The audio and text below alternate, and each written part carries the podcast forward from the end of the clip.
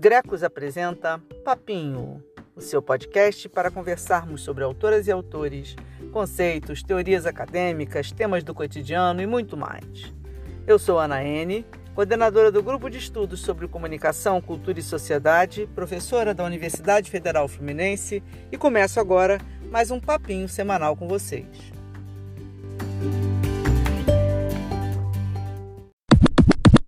E aí, minha gente? Começamos agora mais um papinho, o último da nossa temporada de 2020. É, minha gente.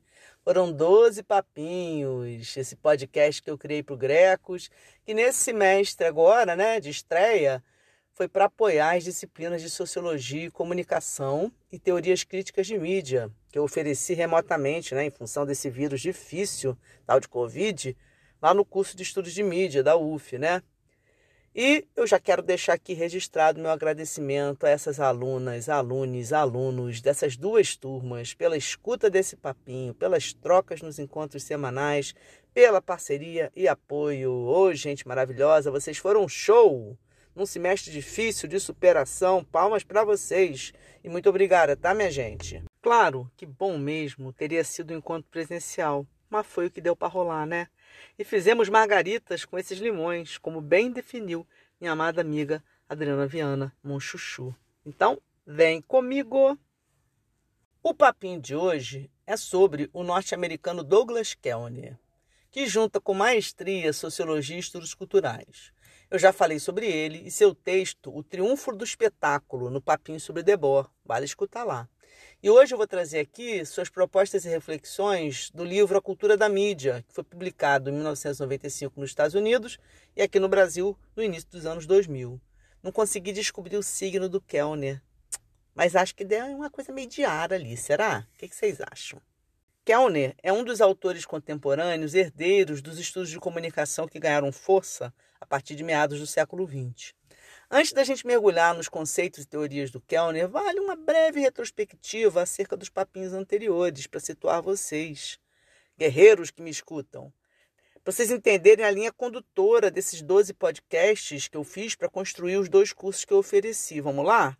É rapidinho e vai ajudar bastante para quem ouviu, para recapitular, e para quem não ouviu, para se situar. Vem comigo!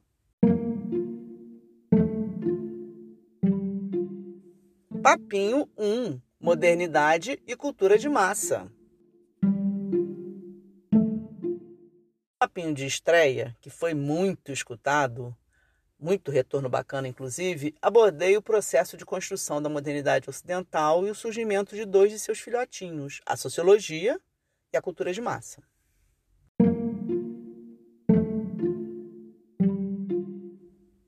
Papinho 2 Durkheim e os integrados.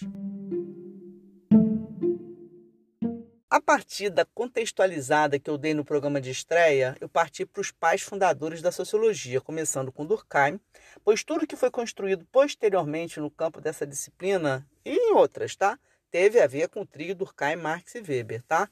Abordamos o estrutural funcionalismo de Dudu e mostramos seus desdobramentos no campo dos estudos da comunicação a partir de meados do século XX entre os funcionalistas norte-americanos, ou integrados, conforme batismo matreiro lá do Humberto Eco.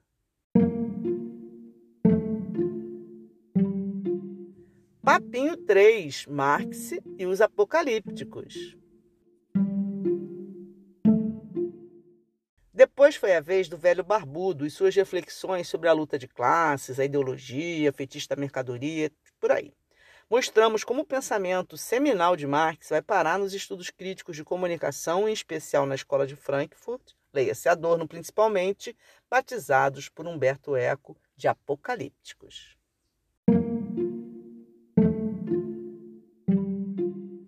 Papinho 4, Weber e as mediações.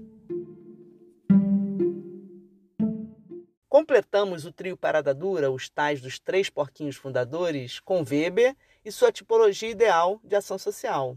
Partindo da ideia do sujeito como ator significante, cruzamos com as teorias de mediação no campo dos estudos da comunicação, com ênfase no pensamento de Martim Barbeiro. A partir desses quatro papinhos iniciais, preparamos o terreno para as discussões dos demais, cruzando autores, conceitos e análises de produções midiáticas contemporâneas, como eu vou explicar agora. Segue o fio. Papinho 5: Zimmel, Bauman, Ansiedade e Afeto. Assim, nesse quinto papinho, cruzamos Zimmel e suas preocupações em relação ao estilo de vida metropolitano moderno com Bauman e sua visão pessimista sobre o estilo de vida pós-moderno. Para quê? Para a gente pensar as questões da ansiedade do afeto em narrativas midiáticas contemporâneas. Foi papinho para dar muita deprê povo gostou, mas sofreu. Sofreu, sofreu. Papinho 6, Grames, que é a formação do consenso. Já no papinho seguinte, o sexto, buscamos nas teorias de Gramsci, a partir do seu diálogo com Marx, suas reflexões sobre o papel da cultura na formação do consenso e na luta pela hegemonia, analisando o papel do jornalismo nesse processo. Com esses dois papinhos, pensamos em como produtos midiáticos interferem na produção das subjetividades e nas lutas sociais, através do que? Das representações construídas.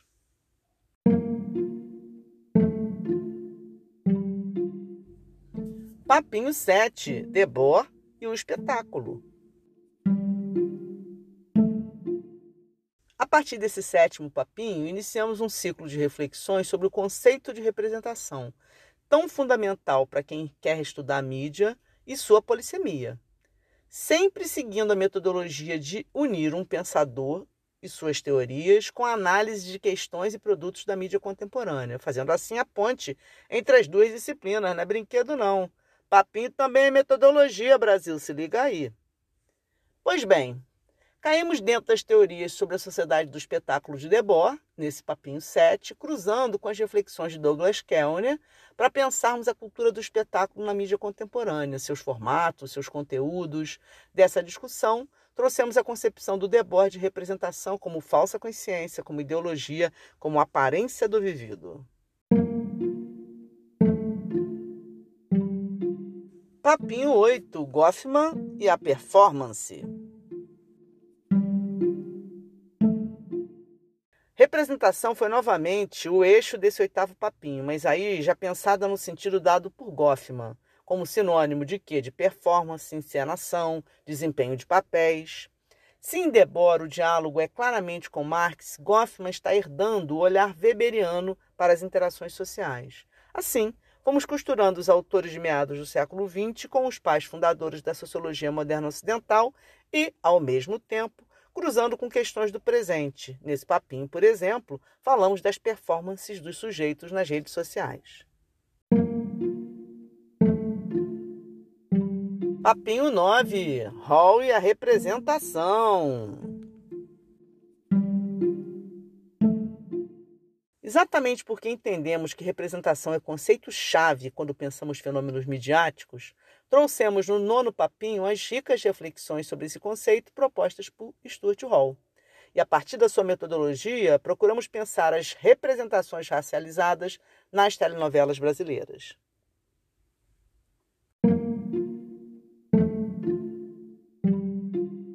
Papinho 10: Bourdieu e a distinção.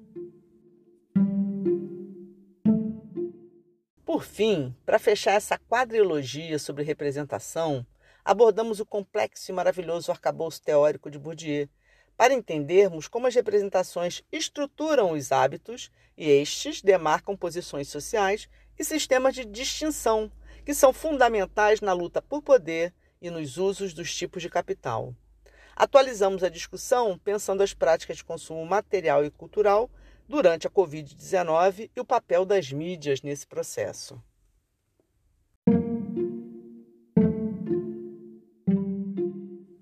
Papinho 11, Mohan e a cultura de massa. Então, depois de contextualizarmos o surgimento da cultura de massa na modernidade, apresentarmos os autores básicos da sociologia, refletirmos sobre os seus legados nos campos diversos de estudo sobre cultura, comunicação, representação espetáculo, consenso, performance, hábitos, discurso, etc. e tal, fechamos nosso processo metodológico com dois autores e suas reflexões mais específicas sobre o fenômeno da mídia que surgiu na modernidade e se adensou na contemporaneidade, seja ela líquida, pós-moderna, tardia ou qualquer nome que se queira dar aos tempos loucos em que a gente vive. Assim, no Papinho 11, eu trouxe Morin e sua importante reflexão feita nos anos 60 e 70, 1960 e 1970, sobre a cultura de massa, esse fenômeno emergente que, naquele contexto pós-Segunda Guerra, já em meio à Guerra Fria, com a expansão do uso político e comercial da cultura dos meios de comunicação de massa, estava causando um profundo impacto cultural, político, econômico e social. Parênteses é tudo Niterói, minha gente.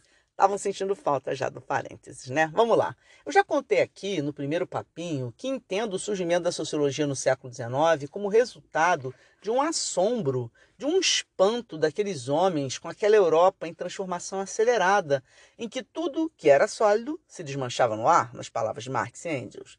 Essas mudanças vertiginosas, eu falei muito disso no papinho 1, escuta lá, povo deram um curto-circuito tão forte na cabeça daqueles sujeitos que eles inventaram uma ciência para poder entender aquela loucura toda.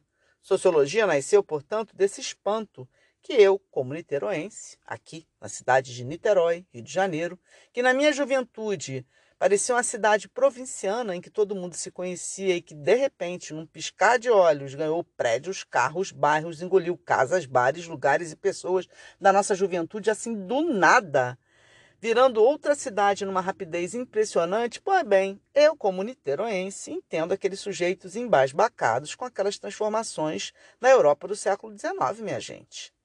Era uma grande Niterói, em que um dia você tomava suco às 5 da manhã no matinata e no outro já não podia sair de casa depois das 22 horas porque o bonde do fuzil estava passando geral. Ah, é muita mudança, Brasil.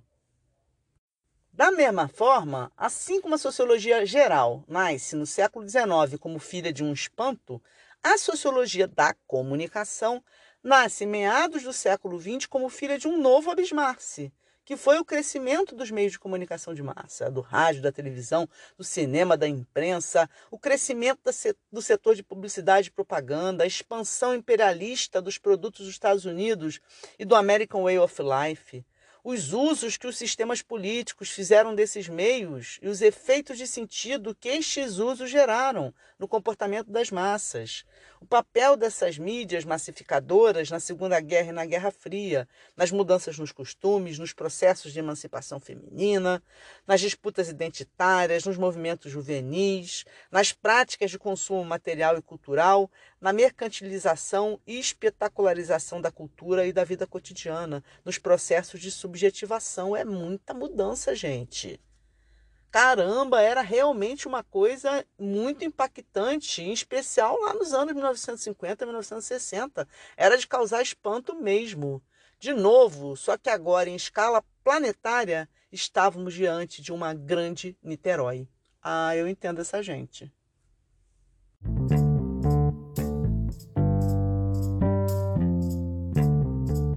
No meio dessa gente abismada e querendo entender esse novo mundo, estava Mohan, que percebeu sabiamente que estava diante de um novo espírito do tempo, produzido exatamente por essa cultura de massa em meados do século XX. Esse fenômeno técnico-industrial que criava uma nova colonização, nas palavras do Mohan, só que das almas e dos espíritos, que moldava, através dos meios de comunicação de massa, as estruturas imaginárias, gerando um controle dos afetos e dos medos. Para Mohan, através de mitos modernos e massivos, os olimpianos, a felicidade, o amor, o revólver, a juventude, dentre outros, a cultura de massa criava, no interior dos indivíduos, mecanismos de identificação e projeção que no final das contas promoviam ilusão, frustração, dependência e alienação. Tá aí mais um francês herdeiro da visão marxista, né? Por isso, para Morin, esse é um espírito do tempo adoecido, sintomático, marcado pela neurose. Para saber mais, escuta o Papinho 11, em que eu explico isso com detalhes. Parênteses, te dou decolonialidade. Cara, eu gosto muito do trabalho do Mohan, já falei isso, né? Mas a cara de pau desses europeus não é fácil, não, gente.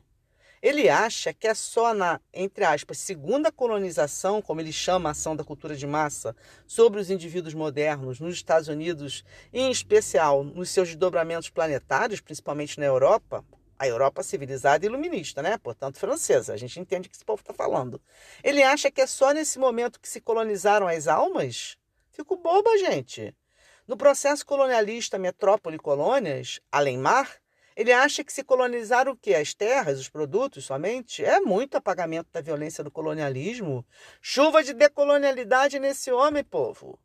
No blog do Grecos, vou colocar link para o ciclo de estudos sobre pós-colonialismo e decolonialidade que estamos realizando no Grecos desde 2018. Bora descolonizar o pensamento, minha gente. Uma dúvida: como o Mohan está vivo, será que ele já largou disso? Bora conferir.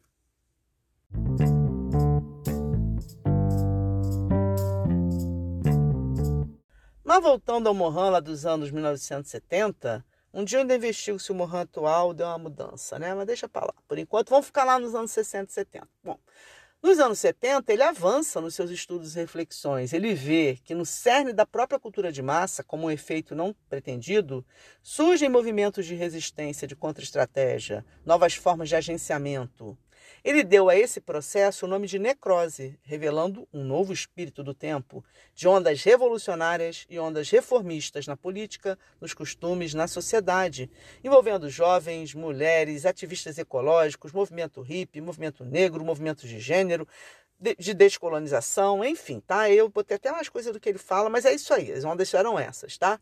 Ou seja, mesmo que no primeiro volume Mohan seja fatalista e cético quanto à cultura de massa, né, entenda que ela seja uma neurose, no volume 2 do seu trabalho sobre esse tema, ele percebe brechas, possibilidades de luta. E é esse o caminho seguido pelo Douglas Kellner 30 anos depois do Mohan, o autor que exploraremos no nosso Papinho 12, essezinho de hoje, que fecha esse nosso percurso de reflexão sobre sociologia e comunicação que recuperei até aqui para vocês. Kellner parte de muitos dos autores que vimos até aqui, mas entende que o fenômeno da cultura midiática moderna contemporânea, com toda a sua complexidade, exige uma abordagem teórica mais complexa do que as teorias anteriores no campo de comunicação foram capazes de oferecer. Porque, segundo ele, elas se colocavam de forma binária, preconceituosa, simplificadora, né?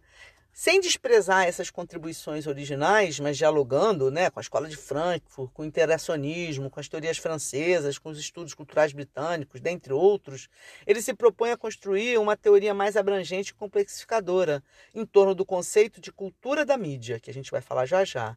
E ele propõe que a sua abordagem teórica mescle teoria social e estudos culturais, teorias da modernidade com perspectivas pós-modernas. Ele propõe então essa teoria mais complexa em torno do conceito de cultura da mídia.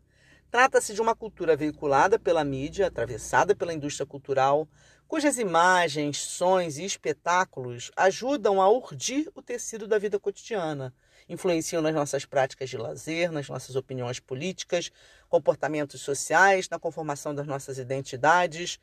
E essa cultura acaba criando modelos para os nossos valores e para a constituição dos nossos imaginários.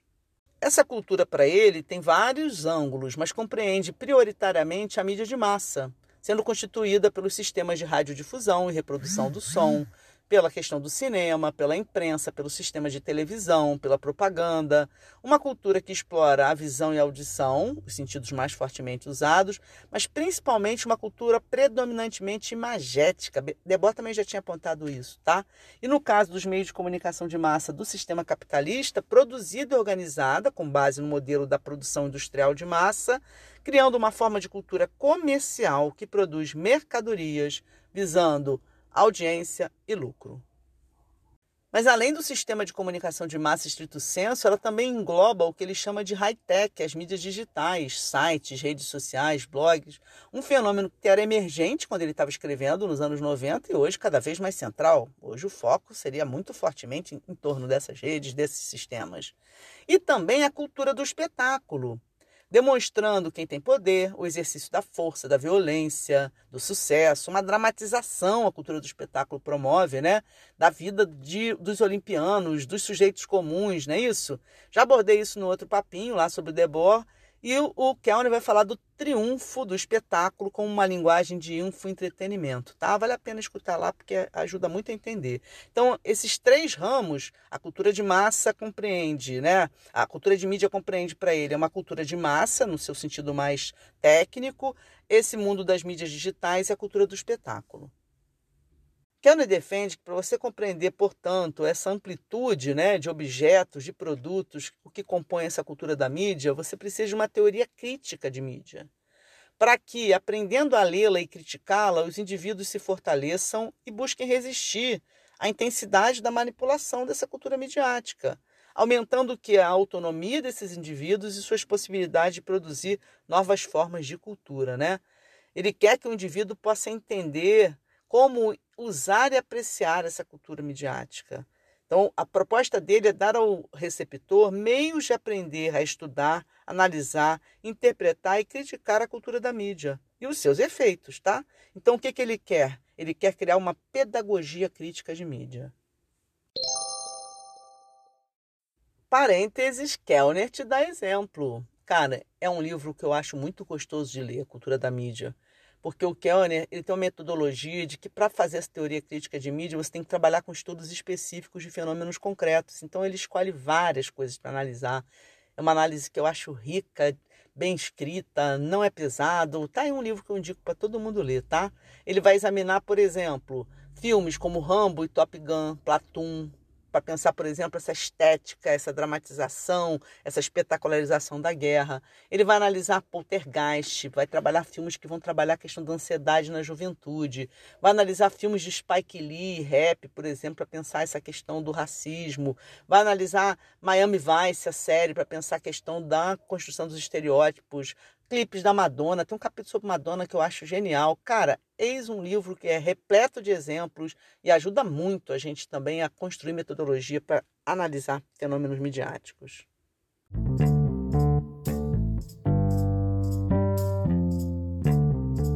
Nas suas análises desses exemplos, ele coloca o foco na mídia dos Estados Unidos. Mas ele entende que dá para fazer isso e pensar o mundo porque essa mídia tem padrões globalizantes ela visa o que ele chama da construção de um popular global, né? E aí, a partir desse fenômeno local, mas que ele entende que dá para pensar em escala planetária, ele vai buscar entender a interseção dessa mídia com as lutas políticas e sociais e vai pensar também as formas pelas quais ela molda a vida diária e fornece elementos para a produção das identidades sociais, principalmente através do entretenimento, da imagem, do espetáculo, gerando um consumo, um consumo que ele chama de sedutor e agradável. Mas ele procura pensar esse processo de forma dialética, somando estudos culturais e teoria social para entender esse jogo entre os efeitos de sentidos pretendidos e as apropriações dos receptores. Em seus estudos, Kellner quer entender essa dialética. Ele quer entender, por exemplo, como a cultura contemporânea da mídia ajuda a reiterar as relações de poder. Como é que ela gera identificação com as ideologias, com as posições e representações sociais dominantes. Como é que ela costura uma aliança com a cultura do consumo e acaba partilhando desse jogo ambíguo entre renovação e conservadorismo. Mas ao mesmo tempo ele quer entender como essa mesma cultura fornece um instrumental para a construção de identidades, de subjetividades, e fortalece a resistência à luta. Nesse sentido, dá para a gente cruzar com a perspectiva lá do Mohan da necrose. Então, ele quer ver tanto as formas de manipulação quanto as formas de apropriação do receptor e tentar entender como isso é mediado pelo conjunto de imagens, discursos, mitos e espetáculos veiculados por essa mídia. Porque, antes de tudo, para o Kellner, assim como o Mohan já tinha trazido, estamos diante de um processo que é cultura. Fornece esse repertório para a construção do nosso imaginário. Mas os discursos midiáticos, para ele, não são puras correias de transmissão ideológica, nem entretenimento puro e inocente. Ao contrário, são produções complexas, deslizantes, ambíguas, que incorporam discursos sociais e políticos e são mediados pelos receptores. É preciso, segundo ele, portanto, uma teoria social, uma abordagem sociológica, para entender suas estruturas, suas dinâmicas sociais, para compreender as relações sociais nas quais esses discursos são criados, veiculados e recebidos. Por isso, estudos culturais que se concentram somente no conteúdo também são incompletos. E teorias críticas sem uma abordagem mais culturalista, idem. Por isso que ele quer casar as duas coisas. Assim, um estudo crítico da cultura da mídia conceitua a sociedade como um terreno de dominação e resistência. Vamos fazer aqui a ponte com Stuart Hall, que fala lá no Misto de Conter e Resistir, com Martim Barbeiro, que fala lá do jogo de sedução e negação.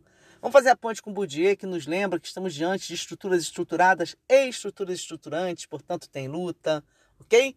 Então, nesse terreno de dominação e resistência, o que, que quer o, o Kellner? Fazer uma crítica da dominação dos modos pelos quais a cultura veiculada pela mídia reforça as relações de dominação e opressão, e nesse sentido, ela vai constituir um entrave à democratização, ela vai promover o racismo, o sexismo, o idadismo, o classismo, entre outros preconceitos, mas ao mesmo tempo o Kellner quer buscar entender também como que essa mesma cultura pode ser uma aliada para essa mesma democratização, propiciando o avanço na liberdade e nas lutas sociais, promovendo o avanço dos interesses dos grupos oprimidos, ampliando o leque de representações e de possibilidades de luta. Tá? É isso aí que ele quer perceber, essa dialética, é de olho nisso que ele está. Terminamos aqui com a proposta da pedagogia crítica de mídia que o Douglas Kellner traz, que visa o quê? Possibilitar que os receptores entendam a cultura e a sociedade em que vivem e forneça a esses receptores um instrumental de crítica, ajudando esses receptores a lidarem com as estratégias de manipulação e produzir identidades e condutas resistentes e mais autônomas inspirando a mídia, por sua vez, já que todo mundo está mediando, a produzir formas mais amplas e diversas de representação. Com isso, diz o Kellner, a gente vai transformando a sociedade, a tal da dialética, tá? Estamos junto com o Kellner nessa missão. Eu sou time Kellner. Tem gente que mete um pouco pau no Kellner, diz que ele é menos crítico do que ele promete ser. Eu discordo, acho que ele está no meio termo. Porém, entendo que ele é um sujeito posicionado, também tem lá seu lugar de classe, seu lugar de raça, sua origem, enfim, tá? Lugares de fala são lugares de fala e marcam muito o nosso discurso, para isso que a gente estuda Bourdieu, né? Parênteses, hashtag fica a dica. Tem muita gente bacana fazendo teoria crítica de mídia, de forma complexa, não binária, procurando refletir sobre esses processos. Vale a pena conhecer, tá? Vou citar uns caminhos aqui, tá? Um caminho que eu acho que vale a pena conhecer é o curso de, de estudos de mídia, lá da UF, esse no qual eu dou aula. Ele tem uma pegada multidisciplinar que permite uma visada ampla sobre o fabuloso e difícil fenômeno da cultura da mídia, tá? Botar referência lá, indicação do caminho aí, lá no blog do Grecos, tá? No site do Grecos, a gente tem disponibilizado os programas das disciplinas que eu dou nesse curso, né? E também na pós de Cultura e Territorialidades, as bibliografias ampliadas desses cursos, enfim, tá? Tá tudo indicado lá na referência lá no blog. E no IACS, lá no Instituto de Arte e Comunicação Social, lá na UF também, onde está sediado tanto o curso de estudos de mídia como o PPCUT, são várias pós-graduações com estudos sobre cultura e comunicação. Além do PPCult, né, da cultura e territorialidade, você tem o PPG-Com, que é o pós de comunicação, o PPG-MC, que é de mídia cotidiano, e o PPG-Cine, que estuda cinema e audiovisual. É muita coisa boa sendo produzida, tá? Estou falando só da UF, você imagina outros caminhos, tá? Vale conferir os sites desses programas e ver as dissertações e teses defendidas, bem como as pesquisas, publicações, cursos e grupos de estudo e pesquisa que seus docentes qualificados promovem, tá? Nossa balbúrdia é fabulosa e resistente. Muitas palmas para a universidade pública gratuita e de qualidade brasileira. A gente é muito resistente.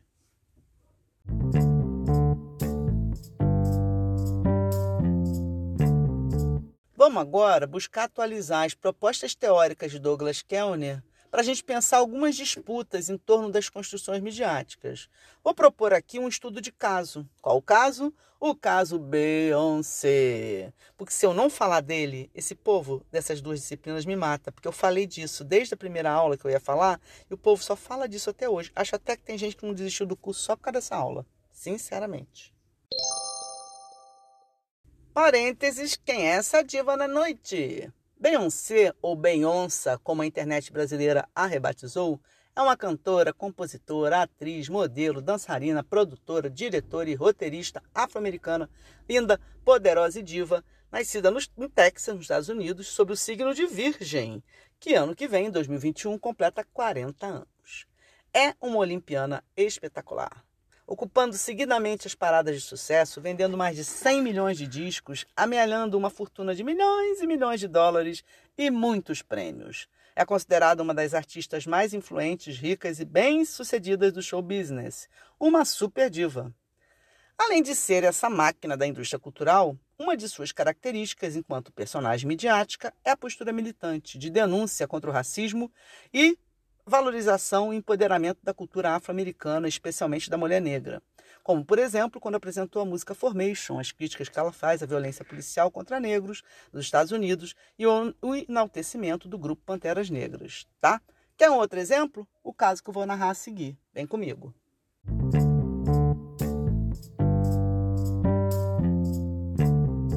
O caso. Em 2020, Beyoncé lançou um novo álbum visual, Black King. Com ele, Queen Bey, ela é conhecida assim, tá? Queen Bey, se tornou o assunto mais comentado do Twitter poucas horas após o lançamento, ok? Lá em agosto. No filme musical, Beyoncé se propõe, nas palavras dela, abre aspas, apresentar elementos da história negra e da tradição africana com um toque moderno uma montagem universal. E o que realmente significa encontrar sua alta identidade e construir um legado. Diz ela: passei por muito tempo explorando e absorvendo as lições das gerações passadas e a rica história de diferentes costumes africanos. Essa proposta resultou num filme de cores, paisagens africanas, diversidade étnica, uma celebração da negritude, da ancestralidade, dialogando com o filme Rei Leão, com costumes e tradições africanas, com a, e isso tudo na performance musical de Beyoncé. No blog do Grecos eu botei muitos links para essa história, tá? Para todo mundo entender melhor isso. E isso, esse rolo todo resultou em muita polêmica, babado e confusão, como eu vou resumir a seguir. Parênteses é treta. Cara, esse álbum da Beyoncé, além de gerar muita visualização e din-din, deu muito pano para manga. Teve gente que adorou, teve gente que detestou, teve análise defendendo, teve análise criticando, teve muito comentário sobre, análise longa, análise curta, embasada, chutada, teve de tudo, tá? E deu muita treta. Eu vou contar uma delas aqui, porque o embate em torno dos discursos nessa história ajuda a gente a pensar a cultura da mídia no sentido do Kellner.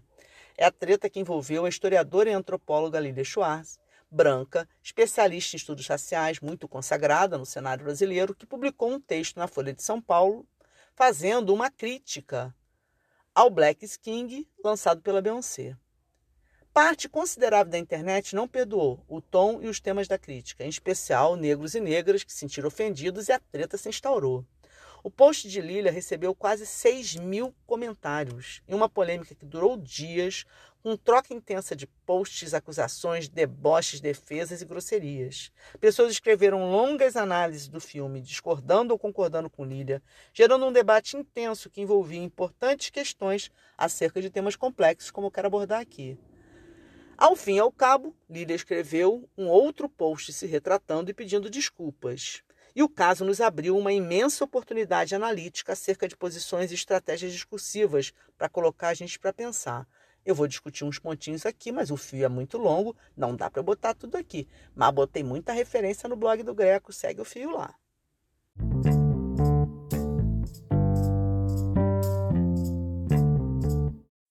Como pensar a dialética? Como complexificar os estudos midiáticos a partir de uma teoria crítica e complexa? Esse caso nos ofereceu a oportunidade de observar diversos processos midiáticos contemporâneos, muitos dos quais a gente abordou nos nossos papinhos. Por exemplo, deu para a gente pensar, a partir desse caso que eu trouxe aqui, a cultura do espetáculo, o papel da diva olimpiana, o lugar-chave político das representações, a questão do gosto e da distinção em torno, inclusive, dos valores estéticos, a construção dos estereótipos, as formações discursivas e os lugares, lugares autorizados ou não de fala, os tipos de capital utilizado nas disputas discursivas, a cultura do cancelamento na cultura da efemeridade pós-moderna, as performances nas redes sociais, as disputas discursivas e a dialética na cultura midiática, as negociações entre a cultura massificada e as mídias digitais, os tensos e ambíguos jogos entre a produção, o consumo, a mercantilização das identidades, as possibilidades e limites da apropriação cultural, os efeitos de sentido pretendido e as múltiplas interpretações que esses efeitos geram, entre outras ricas chaves analíticas, tá? Então eu acho que esse caso abre muitas chaves analíticas, colocando muito a gente para pensar. Eu estou colocando aqui na roda para vocês, estou distribuindo aqui. Tudo que me fez pensar, estou jogando para vocês, vocês pensarem junto. Parênteses, leque de possibilidades. Esse caso em torno da Beyoncé e seu Black King é extremamente rico para a gente pensar essas questões que eu elenquei. Mas é um dentre muitos objetos possíveis, gente. No decorrer dos papinhos, eu fui apresentando diversas possibilidades em termos de objetos de estudos espero muito ter ajudado alguns de vocês em seus projetos de monografia, dissertação, tese, com alguns insights em termos de objetos, questões, metodologias, teorias, conceitos, por aí vai. O mundo é vasto, minha gente, cheio de ângulos, perspectivas, possibilidades. Acha aí seu tema, acha aí seu método. Como explico sempre para as minhas turmas, dica que aprendi num filme de terror e que guardo para a vida, infelizmente vou ficar devendo a referência do filme de terror porque eu nunca achei. Nele, no filme, o vilão está escalando a montanha com a vítima, a qual ele pretende matar quando eles chegarem no topo. Só que ele, o vilão, é alpinista. Então ele sobe bem mais rápido que ela. E ela, tadinha, tenta acompanhar, mas vai se cansando, vai parando, tenta ir no ritmo dele, mas não consegue. Ele já está lá na frente, mas ele volta, porque ela, ele quer que ela suba viva para poder matá-la lá no alto. Coisa de filme de terror, vai entender, tá? Então ele volta e dá a seguinte dica para ela. Abre aspas. Encontre o seu ritmo e siga com ele. Fecha aspas. Adotei esse lema para a vida. Encontre seu ritmo e siga com ele. No caso dela, não valeu muito essa dica não, mas para mim é salvadora, tá certo? Então, povo, encontra seu objeto, sua metodologia, questão, autor, conceito, encontra o seu ritmo, segura na mão dele e vai. Hashtag fica a dica. Isso inclui também encontrar o seu tempo de pensar, de escrever, de pesquisar, tá? Os ritmos do mundo são múltiplos, nem sempre a gente se encaixa neles, não. Tira da cabeça também uma certa culpa de que é você que está errado, tá? O ritmo do mundo é muito acelerado nem sempre a gente dá conta dele, não. Encontre o seu ritmo e siga com ele.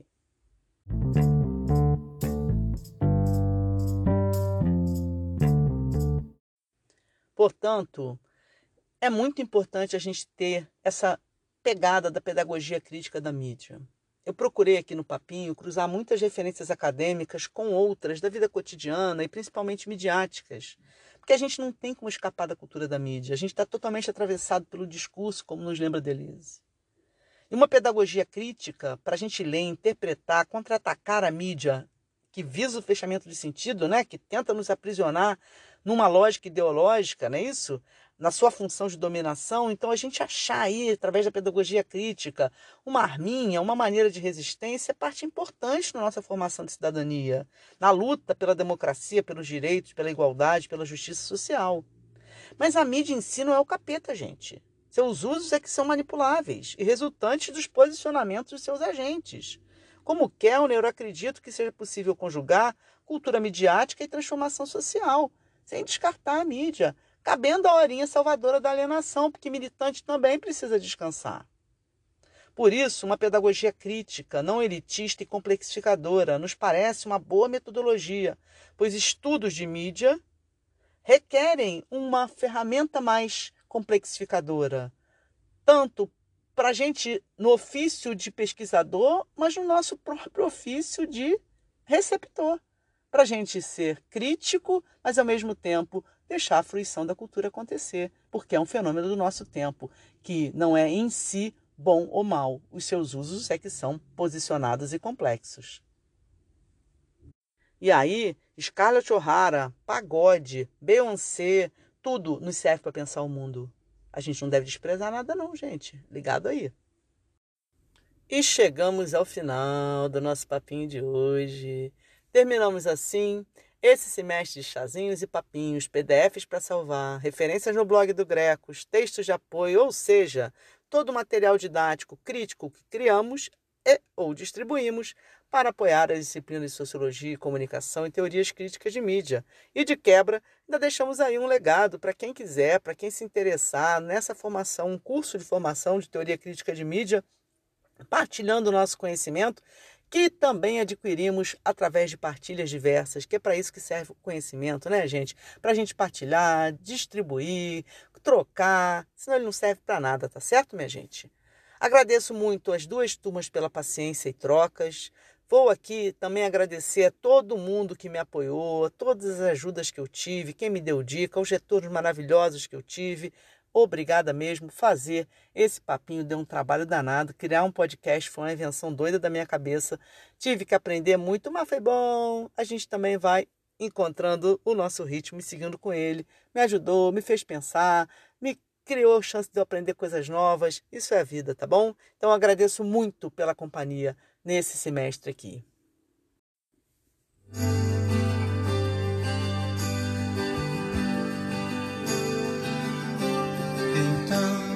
é Natal. E o que você fez?